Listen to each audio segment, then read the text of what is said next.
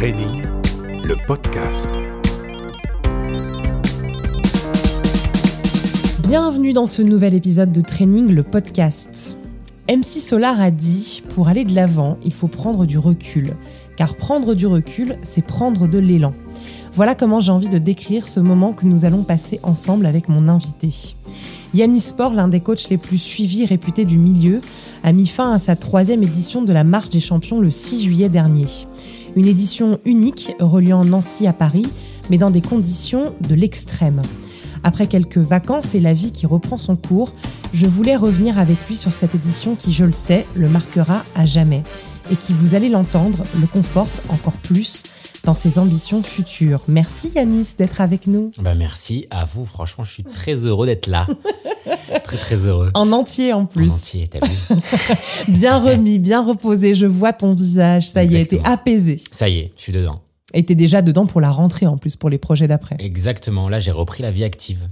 Euh, comment tu te sens à l'aube justement de cette rentrée vis-à-vis de ce qui s'est passé là sur ce mois de juillet? Tu es dans une nouvelle dynamique, tu es dans une bonne énergie ou t'as encore un petit peu la tête brouillon? Non, non, non, je suis sur une bonne énergie. C'est un projet, euh, c'est un projet très intéressant qui marque sur le coup, mais après il faut vite passer à autre chose et innover et, euh, et innover le concept et euh, l'améliorer justement euh, pour pour pouvoir proposer du contenu supplémentaire. Et le truc c'est que ouais, il faut vite rebondir sur Ouais. autre chose. Et il faut pas s'attarder toujours. Bon, on, s'accorde à peu près 24 heures, 48 heures à chaque fois on est dedans encore. C'est rapide. Mais après, voilà, euh, je me concentre sur autre chose et euh, je suis très heureux d'avoir fait cette édition encore une fois. Vous écoutez Training, le podcast. Justement, on va revenir euh, sur cette aventure, sur les conditions et le mental qui a été mis à rude épreuve pendant cette marche. Mais tout d'abord, comment as-tu mis en place ce parcours et qu'est-ce qui t'a décidé dans le choix de tes aventuriers? Alors euh, cette année, je voulais euh, prendre des personnes un peu plus euh, matures dans l'âge, on va dire. Euh, j'ai pris des, des, des pères de famille, des mères de famille, des entrepreneurs, beaucoup d'entrepreneurs d'ailleurs, et j'ai pris un plus grand nombre de personnes. Donc cette année, j'ai j'ai décidé de prendre sept personnes, euh, dont euh, dont une personne de 60 ans. Une personne de 48 ans, trois personnes de 40 ans, euh, une jeune de 25 ans. Donc j'ai mélangé les générations et je voulais faire un melting pot de générations dans le sens où celle qui va marcher euh, avec la personne euh, qui est jeune et qui va marcher avec la personne de 60 ans, eh ben puisse se dire ouais il peut être mon père quoi et je marche avec lui et je vis une expérience avec une personne avec laquelle je partage des informations je partage une expérience je partage également des aventures un parcours totalement atypique et différent donc c'est ça que je voulais faire et toujours dans l'esprit euh, plusieurs origines plusieurs parcours différents et, et euh, mettre en avant le vivre ensemble Des personnes qui ont envie, mais est-ce que physiquement prêtes? Euh, pas du tout, pas du tout prête à, l'aventure. Ça, c'est bien du Yanis. Mais jamais, jamais prête, parce que sinon c'est pas un exploit du coup. Parce que si je les entraîne, c'est pas du jeu, dans le sens où si Même au moment où tu les préviens qu'elles sont prises, jusqu'au jour, tu les obliges à rien, aucun entraînement de marche. Si elles en ont pas envie, elles sont pas obligées. je les oblige pas forcément, mais euh, après euh, il faut être un petit peu euh, inconscient dans le sens où il faut il faut il faut vraiment se dire bon j'irai sans rien, sans entraînement, etc. Il y a pas de problème. Je vais y arriver, je vais tout faire pour y arriver. Euh, mais je sais très bien qu'ils ont quand même pris les devants. Mais moi, je leur donne aucune programmation sportive, que des informations sur leur matériel, leur équipement. Mais le but, c'est de prendre des personnes qui n'ont jamais marché ce type de distance, ce type de parcours. Et là, c'était combien de kilomètres au total? Alors là, c'était 317 km, mais il faut retenir non pas le kilométrage, mais les conditions Eh oui. extrêmes dans lesquelles ils vivent. Ils vont vivre. Donc ça veut dire qu'ils vont dormir dehors dans les conditions des plus démunis. On part sans eau, sans nourriture, sans argent, sans autostop, sans le moindre confort et sans abri. On aurait pu prendre des tentes. Non, on n'a même pas pris de tente. Donc s'il pleut, il y a une départementale très longue, à droite il y a un champ, à gauche il y a un champ, on trouve la solution pour dormir. On continue à marcher si euh, s'il n'y a pas d'abri, et si on trouve un abri, par miracle, on, on s'abrite dans un abribus, euh, sous un préau, euh, mais pas chez les gens. Et puis surtout, tu as aussi modifié quelques petites conditions. Je crois qu'il n'y a pas le droit de musique. Pas le droit de musique, pas le droit au portable également. Ah, maintenant, c'est plus le droit au portable du tout. Ouais, et je leur accorde 30 minutes en fait, euh, par jour pour appeler leurs proches. Pour pas que je me fasse gronder par leurs euh, leurs proches. Mais, euh, mais sinon, ouais, et le but, c'est de détoxifier un petit peu, couper du monde, mais aussi, ils sont partagés au quotidien sur les réseaux sociaux dans ma story. Et euh, après, le but, c'est qu'ils découvrent après l'édition euh, leur réaction. Ah ouais, j'aurais pu réagir comme ça, j'aurais pu peut-être ne pas abandonner à ce moment-là, peut-être que j'ai craqué. Pourquoi? Parce que c'est une remise en question, en fait. Et c'est pour ça, en fait, que je leur interdis le portable. Mais comme dans toutes les émissions hein, des- de divertissement qui vivent dans les aventures, etc., euh, ils, ils ont pas de portable. Donc euh, c'est vrai que quand c'est moi qui le dis, euh, quand c'est pas une organisation, une grosse production, ça passe un peu mieux. Quand c'est une production et quand c'est un coach, ah, il est un peu strict, il est un peu non finalement c'est pas c'est pas strict, c'est être raisonnable et respecter la marge des champions et toutes ses conditions. Et comment t'as senti ce début d'aventure? Le démarrage, les, pre- les premiers jours Ah, c'était ça, ça a commencé très très fort avec la pluie le vent. Euh, déjà, les, les, les remises en question ont commencé dès, les, dès la première dizaine de kilomètres. Ça s'est compliqué dès le départ Dès pour le toi. départ. La première alerte, elle, elle est dès le début. C'est au départ. Déjà à la place Stanislas à Nancy, euh, on s'attendait à un peu plus de monde. Il n'y avait pas beaucoup de monde.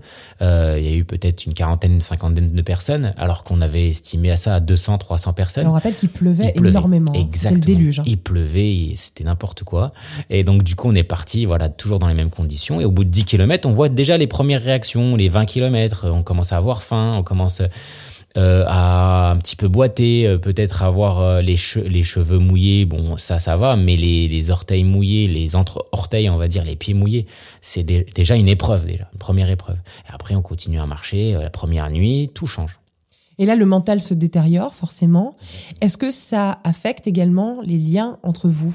Euh, à long terme, oui, ça peut. Et euh, ce que euh, que j'ai après à chaque édition, j'apprends. À chaque édition, je je je j'enregistre une expérience dans le sens où j'apprends vraiment à une certaine pédagogie et à m'adapter au profil.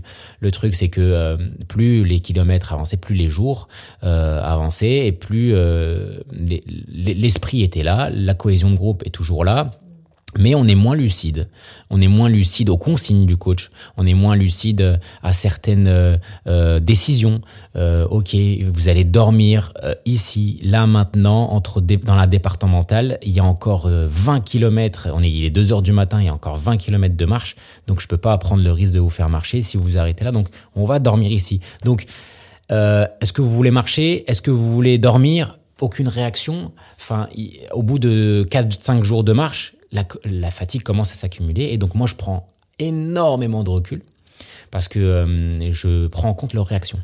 Donc, euh, s'ils réagissent de manière un petit peu, euh, peut-être pas mal, mais euh, un peu moins lucide, moins attentive, ces personnes sont moins attentives à mes à mes consignes. Eh ben, je prends du recul et je leur dis bon, Yanis, t'inquiète pas, c'est normal, toi t'es pas fatigué, mais eux sont peut-être euh, énormément épuisés, donc tu dois prendre des décisions un peu plus sécurisées.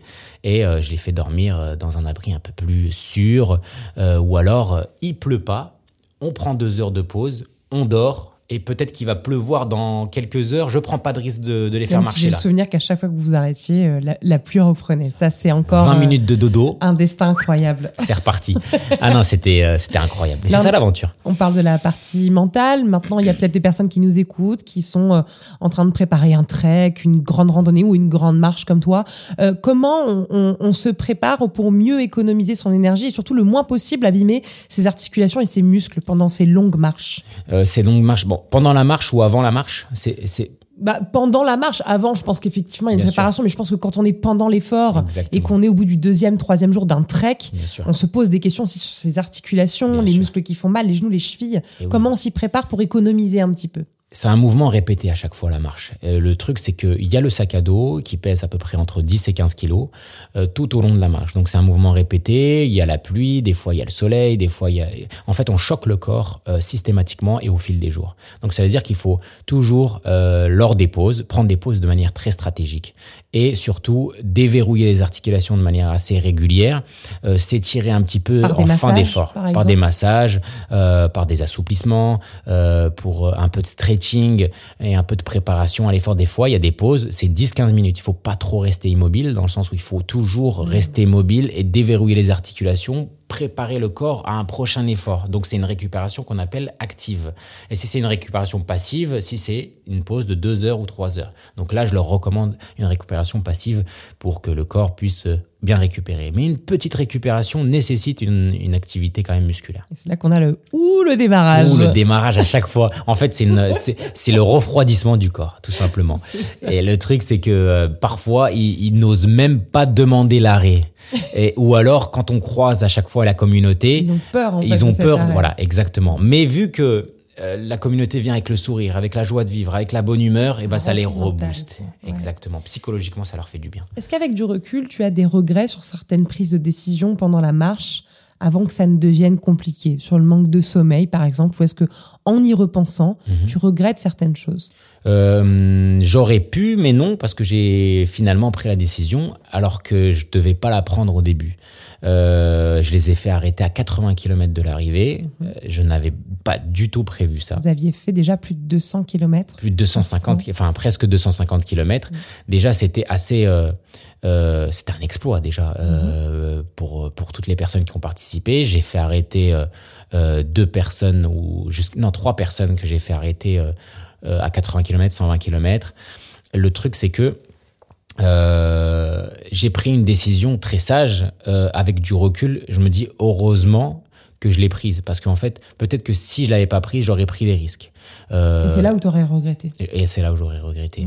Donc là, il, va, il fallait que je discute un petit peu avec mon équipe. Euh, Mon agent m'avait appelé, j'ai eu au téléphone ma femme. Elles, elles, elles ont un recul en fait sur la sur la l'aventure. Et donc moi, je suis dedans, je suis je suis baigné dedans. Après, euh, je, je pense que si j'avais pas discuté avec eux, avec elles au pluriel, euh, je j'aurais peut-être pas pris cette décision Ah, et j'aurais peut-être pas vu le danger. Ah. Mais c'est bien d'avoir une décision. euh, Tu as visualisé, mais tu n'avais pas, le, pas cette visibilité. en fait. Exactement.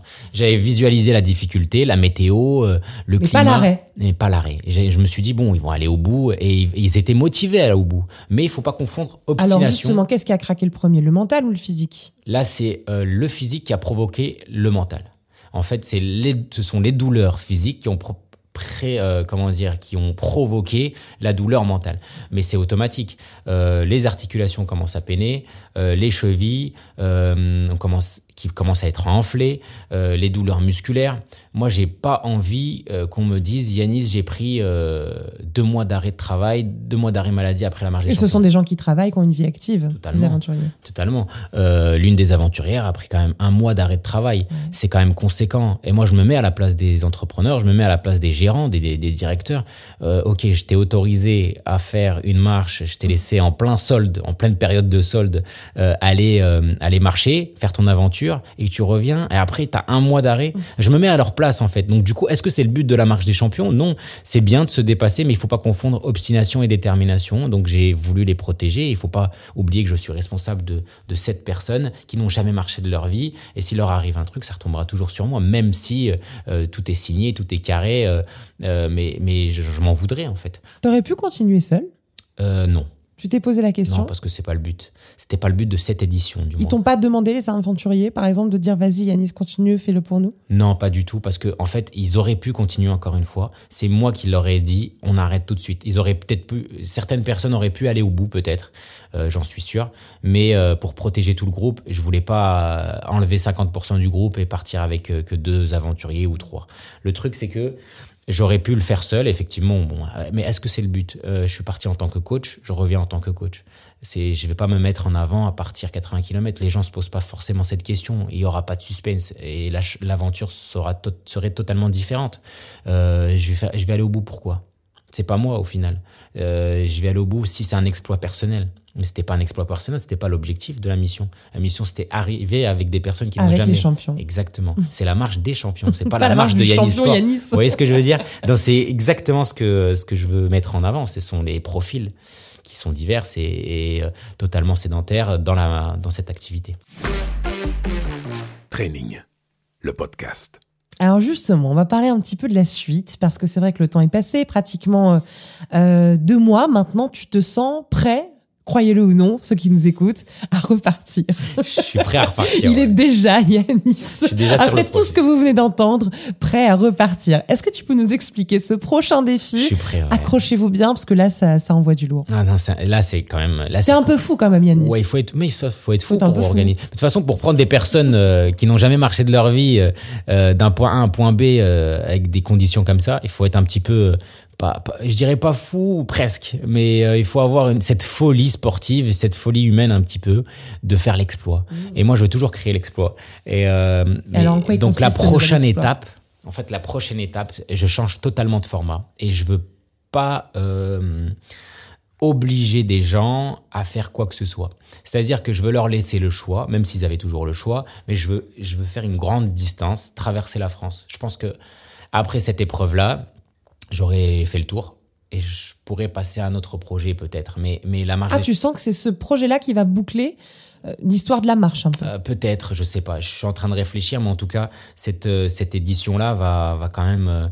Je veux je veux marquer le coup avec cette édition parce que euh, je veux que ce soit vraiment euh, humanitaire du début à la fin et créer une chaîne humaine en fait tout au long du parcours. Donc je vais partir de Marseille, stade Vélodrome, jusque Grand Place à Lille. Donc je traverse toute la France, de la mer Méditerranée jusqu'à la frontière belge, euh, quasiment. Du coup, ça fait 1000 km. on n'est pas loin des 1000 km.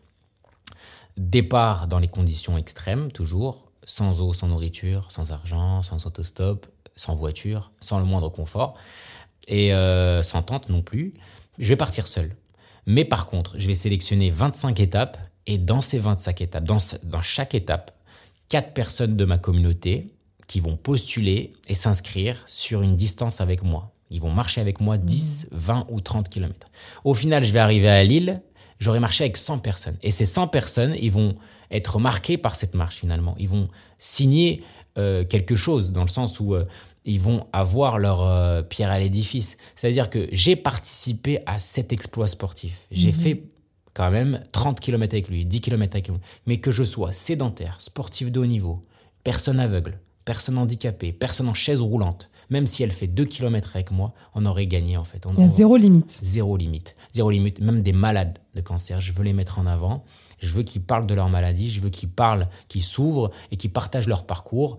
Et je veux que toutes les personnes qui regardent cette édition puissent s'identifier à ces personnes-là. Je suis euh, sourd et muet, je regarde cette édition, et ben je me mets à la place de celle qui a, qui a marché 10 km avec Yannisport. En fait, c'est ça que je veux mettre en place. Donc, pour l'association, c'est que du bonheur. C'est qui- ça, pour une association, ouais. Exactement.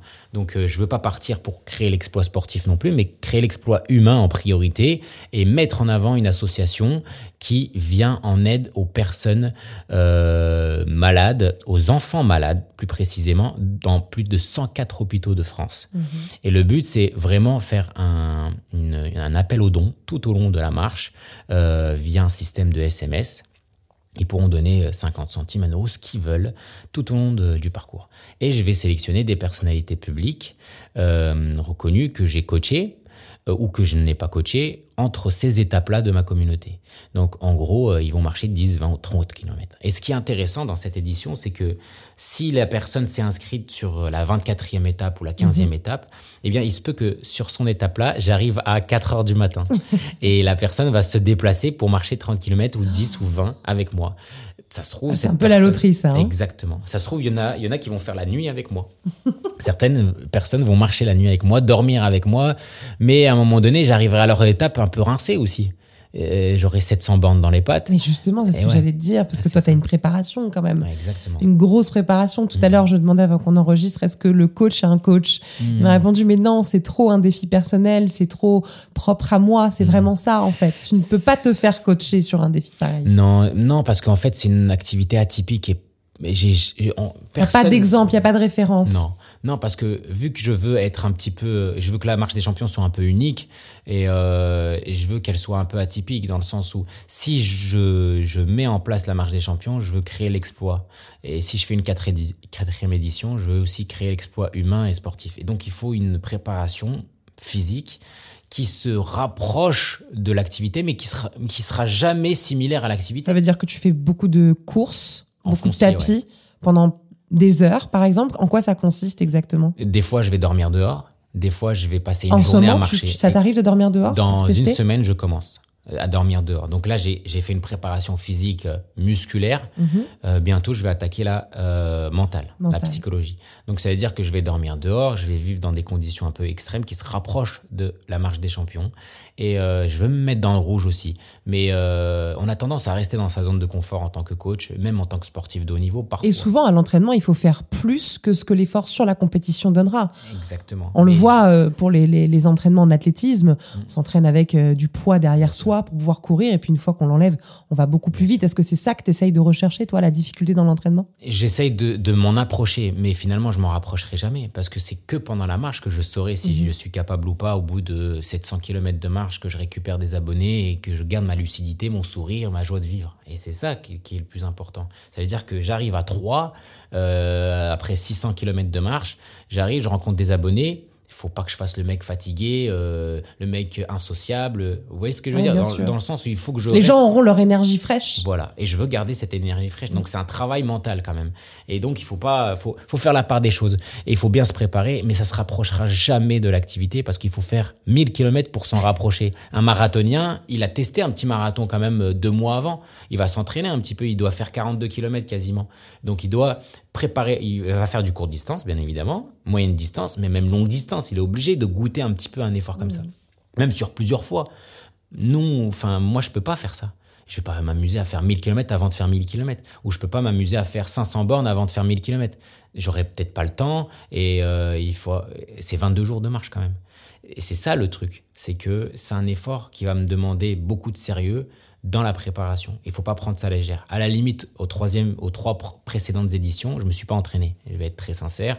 Je savais que j'allais, euh, j'allais être au-dessus de, Oui. de, de, de- ma pédagogie, dans le sûr. sens où euh, j'ai pris assez de recul, je me suis assez entraîné dans l'armée, etc. J'étais assez prêt lors de mes déplacements, notamment à Kaboul et tout. C'était euh, c'était une préparation très euh, euh, très spécifique. Euh, là, ça serait prétentieux de ma part si je te dis, ok Charlotte, là, je vais y arriver. Il faut partir positif, mais il faut prendre ça au sérieux et être très lucide sur la préparation et pendant la marche. C'est dans Interdiction de prendre ta voiture pour quoi que ce soit maintenant. Tu dois tout faire à pied? ah, quasiment. ouais. non, même pas. C'est que, en fait, la préparation, des fois, c'est, euh, c'est, euh, c'est, c'est un challenge personnel et c'est un autre challenge que la marche, finalement. Donc, la préparation, et, j'apprends encore hein, sur moi. Et il faut, il faut apprendre sur moi. Donc, le BTC, encore, il, il s'applique encore et toujours. Est-ce que tu as vécu pendant cette troisième édition te sert aujourd'hui dans le défi que tu es en train de préparer? Hmm. Il y a des choses peut-être que tu aurais fait différemment ou euh, Oui, parce que euh, bah, je veux plus prendre des personnes du début à la fin.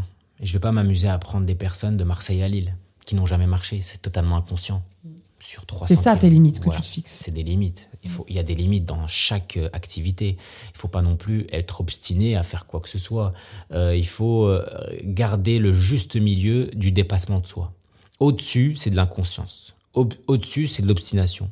C'est euh, manque de maturité, c'est euh, le mec qui prend des risques pour rien et pour un oui, pour un non.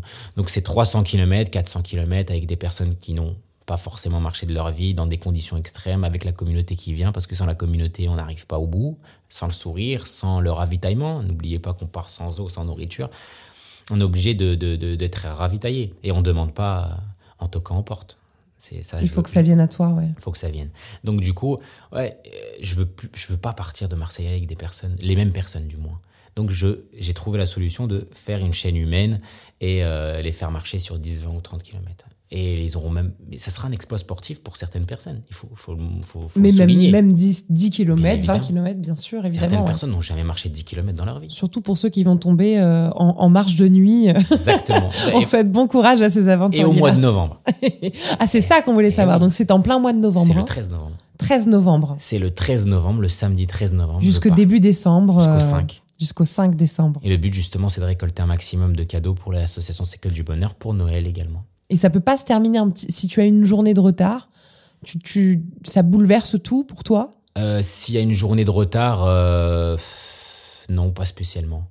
Mais en fait, c'est pas une performance euh, Tu dois te fixer un- une date en fait. C'est ça. C'est mieux pour toi. Je me suis fixé une date. Il faut se fixer des objectifs.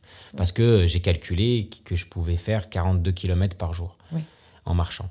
Mais sachant qu'il y a la communauté qui vient, sachant qu'il y a des personnes qui vont me rejoindre pour marcher, donc je vais discuter avec eux, je vais peut-être m'adapter à eux. Euh, chaise roulante, je vais devoir aussi euh, assurer la sécurité. Donc tout dépend de la physionomie de la marche. Mhm. Tout dépend. Ça se trouve, je vais attendre des personnes qui ne sont pas encore arrivées. Je ne sais pas comment ça va se passer. Mais en tout cas, je me suis fixé un objectif. C'est le 5 décembre. C'est 22 Bon, jours. ben, Quoi. Yanis a des objectifs. Je pense que vous aussi. La rentrée, c'est souvent un petit peu comme ça, en, en- comme en janvier d'ailleurs, c'est le temps des bonnes résolutions. Euh, comment justement, toi qui es coach, euh, on ne lâche pas ses objectifs sportifs quand on les démarre? Voilà, on se dit je suis en septembre, je me fixe tel objectif, je veux me gainer, je veux reprendre le sport. Comment on fait? Ça, c'est la grande question pour ne pas lâcher au bout de deux semaines. C'est la progressivité. Et que c'est sous-côté, hein, la progressivité. On- on- c'est, c'est, comme, euh, euh, comme je dirais qui, euh, Hakimi, il était sur, sous-côté à un moment donné. il y a des joueurs qui La sont sur-côté. progressivité, c'est comme Hakimi, c'est ce côté. Exactement. C'est la progressivité dans le sens où on est trop gourmand au début. Je vais me fixer un objectif de 5 séances par semaine. Je vais m'entraîner quasiment tous les jours pendant 6 mois. Je vais noter tous mes objectifs et au bout de 2 mois, je craque. Non. Bah, pourquoi tu te fixes pas un objectif sur 2 mois déjà? Et oui, il est là le truc. C'est que je me fixe deux séances par semaine, une séance par semaine ou même voire trois séances sans être trop gourmand, rester dans le juste milieu de ce que je suis capable de faire et réaliser. Noter mes objectifs, les fixer et ne pas les lâcher, bien évidemment. Ça, c'est bateau. Mais ce qui est pas bateau, c'est la progressivité. Donc, c'est deux mois, par exemple, de travail. Je suis capable peut-être même de faire un mois. Ok, sur un mois, qu'est-ce que je suis capable de faire? Faire d'une séance par semaine, bah, déjà maîtrise ce un une séance par semaine de manière régulière sur un mois et après fixe-toi d'autres objectifs. Au lieu de te fixer un objectif sur un an, je dois perdre 25 kilos. Non, C'est trop loin. c'est trop loin. C'est trop loin et on peut craquer trop facilement. et ne pas être radical sur ses décisions. C'est-à-dire que euh, j'ai pas l'habitude de j'ai l'habitude de manger du sucre tous les jours. Ben, je vais pas supprimer du jour au lendemain le sucre, comme la cigarette. Je suis pas capable de faire. euh, personne n'est capable de se dire, ok, après 15 ans de cigarette, aujourd'hui je vais arrêter la cigarette. Il Ben faut non. que ça nous ressemble en fait. faut que ça nous ressemble. Je suis, euh, je fume 15 cigarettes par jour. Ok, demain je passe à 14. Après-demain je passe à 13. Est-ce que vous allez voir la différence? Oui, à long terme. Donc il faut voir un peu plus loin dans son esprit et non pas se fixer un objectif sur du long terme. Donc se fixer un, un objectif sur du court terme, puis moyen terme, puis long terme. Donc la progressivité dans ses séances, dans son assiette, dans son état d'esprit. C'est beau, ça, donne, ça me donne envie de m'y remettre. Hein. Est-ce que tu as encore des rêves de challenge inatteignables Euh, dans, au fond de ta tête, dans ta, dans ta créativité? Euh, Vous savez que j'ai envie, j'ai toujours rêvé, je l'ai toujours dit à ma femme, j'ai envie de marcher avec mes enfants, Ah, mais d'un point A, mais un A jusqu'à un point B, quand ils auront peut-être, euh, ils seront un petit peu plus matures. Euh, et- Il y a encore des tout grands. petits, Il y a hein. encore des tout petits, ouais. mais partir avec mes enfants d'un point A à un point B ou ma femme si si elle veut, euh, je sais pas faire un exploit et qui s'en souviennent toute leur vie en fait. Ah, c'est beau. Déjà rien que là de faire Marseille-Lille, je pourrais leur raconter, je pourrais dire ok, là, Mm. votre père a fait ça, il avait euh, il avait tant d'années euh, d'expérience, mais vous vous en avez pas encore, mais vous allez peut-être atteindre un objectif que j'ai jamais réalisé, mais avec vous, avec votre papa, vous allez dormir dehors, c'est incroyable quand même. J'aimerais bien ça. Fixez-vous des rêves de challenge encore comme ça. On sait pas. Peut-être que Yanis demain va traverser euh, la terre entière, d'un point clair. du pôle Nord jusqu'à l'Afrique du Sud. On est prêt, on est prêt à te suivre sur toutes les routes. Mais comme je l'ai dit, il y en a une qui m'a dit, il y a une abonnée qui m'a dit, euh, ça te dit de traverser l'Europe après ça? Mais je lui ai dit, eh ben, il faut être lucide. Euh, j'ai quatre enfants. En vélo, ça a déjà été fait, mais alors à pied, je pense que c'est encore un autre. euh, En fait, à un moment donné, il faut s'arrêter. et- non, mais parce que ça. Yanis c'est Forrest Gump, Ouais, mais il a quand même ses limites. Non, c'est limite. Mais je peux, enfin, ça veut pas dire que je peux pas le faire. C'est juste qu'il faut avoir du temps. J'ai un métier, j'ai des loyers à payer. J'ai une une vie. Et euh, c'est bien de se fixer ça, mais euh, sans vie de famille peut-être. En tant que célibataire, jeune et fougueux, c'est très bien de faire ça. Mais euh, à un moment donné, faut, faut se poser un peu. Et là, je vais faire ça. Je vais m'absenter 22 jours quand même pour ma famille. C'est quand même, euh, certes, c'est mon métier, mais mais quand même, il faut être lucide et il faut pas non plus euh, chercher l'exploit à chaque fois. C'est bien, mais de manière encore une fois progressive et non pas s'absenter deux mois, trois mois. On n'est pas seul, il faut pas être égoïste. Ouais, Eh ouais, c'est pour ça, qu'il finira par partir avec ses enfants, vous le verrez. Exactement. En famille. Et nous, on te suivra avec le camping-car à côté. Ah bah, avec. Merci Yanis de nous avoir communiqué ta force, ta bienveillance, ta sagesse également, c'est vrai. Euh, la vie vous a, à tes aventuriers et toi, fait gagner bien plus que ce que tu ne pouvais imaginer dans cette épreuve. Donc merci à vous de nous avoir écoutés également. Une belle journée, une belle soirée. À très vite. Merci. À très vite. À très très vite. Charlotte.